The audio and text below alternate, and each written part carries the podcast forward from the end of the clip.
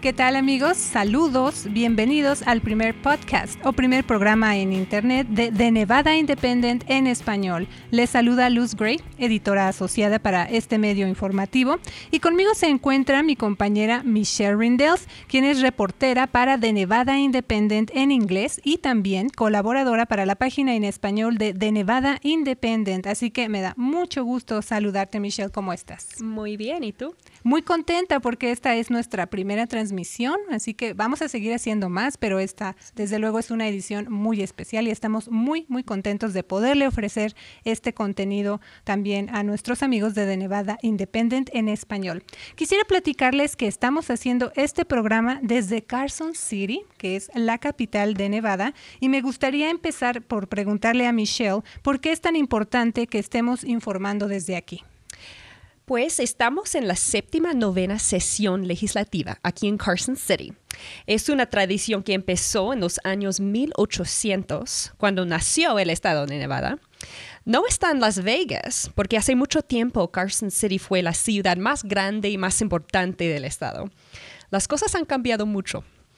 La mayoría de los legisladores no viven aquí y vienen desde Las Vegas cada semana para hacer sus trabajos. La sesión dura exactamente 120 días. Empezó en febrero y termina en junio. The Nevada Independent tiene tres reporteros basados aquí de tiempo completo y también tú vienes para hacer cobertura en español. Así es, por eso estamos aquí. Nuestro equipo considera que es muy importante que informemos a la comunidad hispana cómo se manejan las cosas aquí en la legislatura estatal, quiénes son sus representantes, en qué propuestas de ley están trabajando y en qué consiste ese proceso tan minucioso de hacer que esos proyectos se conviertan en leyes que, bueno, pues a fin de cuentas afectan la vida de quienes vivimos en el estado de Plata. Eh, Michelle, ¿por qué es tan importante que estemos cubriendo esta sesión en particular? Bueno, mucha gente se enfoca en las políticas del gobierno federal y del presidente, pero las políticas estatales también son muy, muy importantes y a veces son más cercanas a la vida diaria de los nevadenses. La legislatura hace leyes relacionadas con la educación, la salud, las armas, los negocios, los impuestos y mucho, mucho más pero no tiene mucho control sobre cosas como inmigración y el ejército o programas de salud de seguro médicos federal como Medicaid o Medicare. Claro, en, cuestiones federales, pues lógicamente estos tópicos se tienen que discutir a ese nivel. Ahora, de Congreso. Sí, exactamente. Michelle, ¿qué pasa en una sesión legislativa? O sea, aquí es donde queremos eh, informarle con detalle a nuestra comunidad cómo es este proceso. Así que, ¿qué pasa en una sesión legislativa? ¿Cómo está formada? ¿Y cuál es el proceso para que una propuesta o bill, como se dice en inglés, se convierta en ley o no? Pues hay 63 legisladores y se juntan cada dos años para hacer nuevas leyes. Primero, un legislador tiene una idea y el legislador pide a los abogados de la legislatura que escriba la idea en forma de una propuesta de ley oficial. La propuesta de ley se presenta ante un comité, es un grupo pequeño de legisladores que discuten un, tema en particular, como educación o, salud. Y los miembros preguntan al patrocinador sobre su idea. Quienes están a favor y en contra ofrecen sus argumentos. Eventualmente el comité vota en la propuesta y pasa el Senado entero. Si la propuesta es aprobada, va a la Asamblea y el proceso vuelve a empezar.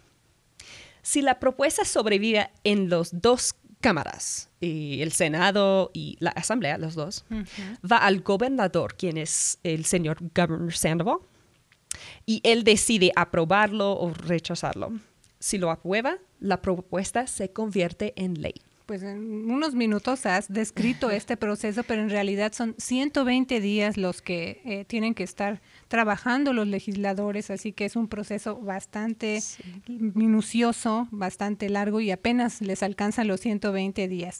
Ahora, ¿cuáles son algunas de las propuestas más sobresalientes en esta sesión, Michelle? Y, y lo pregunto porque tú ya tienes pues experiencia cubriendo las sesiones legislativas, así que ¿cuántas veces has estado cubriendo las sesiones? Es mi tercera ah, vez en cubrir una sesión legislativa. Así que en, basándonos en esa experiencia, ¿cuáles son algunas de las propuestas más sobresalientes en esta sesión? En esta sesión hay algunas propuestas para aumentar el salario mínimo.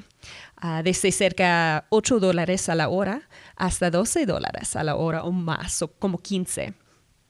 También hay una gran batalla para controlar los precios de los medicamentos en el, estado de Nevada, especialmente para la diabetes. Y también hay propuestas relacionadas con la marihuana que ya es legal para adultos. Así es, esa propuesta hay que recordar que en noviembre 8, que fue el día de las elecciones generales, los votantes de Nevada pues optaron por votar sí. Entonces se convirtió ya en una ley que entró en vigor precisamente conforme entró el año, así que empezó el 2017 y empezó también esta ley, así que entró en vigor empezando el año, ¿verdad? Ese, ese tema de la marihuana, que pues ya es legal para los adultos. Ahora, ¿cuáles son algunos de los proyectos de ley que se han enfocado específicamente en la comunidad inmigrante durante esta sesión? Sí, hay varios esfuerzos para proteger a los inmigrantes, especialmente ante la nueva administración de Donald Trump, porque hay muchos cambios. Um, una propuesta trató de prevenir que la policía local ayudará a los agentes de inmigración federales. Mm. Pero esta propuesta no pasó porque enfrentó mucha oposición. La policía tenía cierta preocupación ah, de que el gobierno federal retirará fondos como una repercusión. Hay otra propuesta para que los inmigrantes con tarjeta de residencia, como Green Card, puede usarlo como identificación en cualquier negocio y exactamente como una licencia para conducir, como en un, bar. Um, y el presupuesto del gobernador Sandoval también incluye millones de dólares para aumentar el programa de escuelas Zoom. Uh, estas escuelas tienen muchos niños hispanohablantes y reciben más fondos para ayudar más a los niños uh, a dominar el inglés. Michelle, en cada sesión legislativa hay todo tipo de tópicos que se presentan en los diferentes proyectos de ley, incluyendo algunos que, bueno, pues a lo mejor no son tan comunes. Se me viene a la mente, por ejemplo, uno que en inglés, o una propuesta de ley que en inglés se llamó Fish Pedicure, es decir, Fish Spa, que es un tratamiento para pies realizado por peces diminutos. Pero bueno, ese es solo un ejemplo. ¿Qué otros podrías mencionar? Sí, desafortunadamente la propuesta de Fish Pedicure no pasó y no podemos hacer eso cuando regresamos a Las Vegas. también hay una otra propuesta para construir un tren de alta velocidad entre Reno y Las Vegas. entonces, you know, el viaje dura seis o siete horas. En auto. Ajá, pero tres, tres horas en tren de alta velocidad. Ah, pero no pasó. No pasó. Había otra propuesta para prevenir que la gente sea propietaria de un animal silvestre o un animal salvaje como un mono, un cocodrilo o un tigre.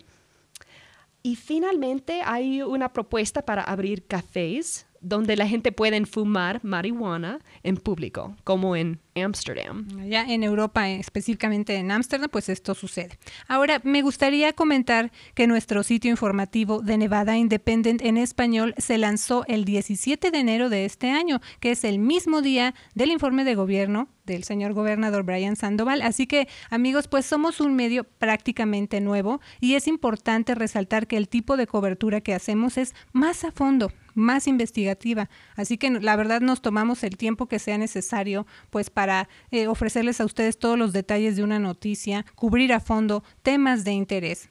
Así que eso es por la, la, razón por la que queremos resaltar el tipo de cobertura que estamos haciendo, que es mucho más a fondo, Michelle. Así es.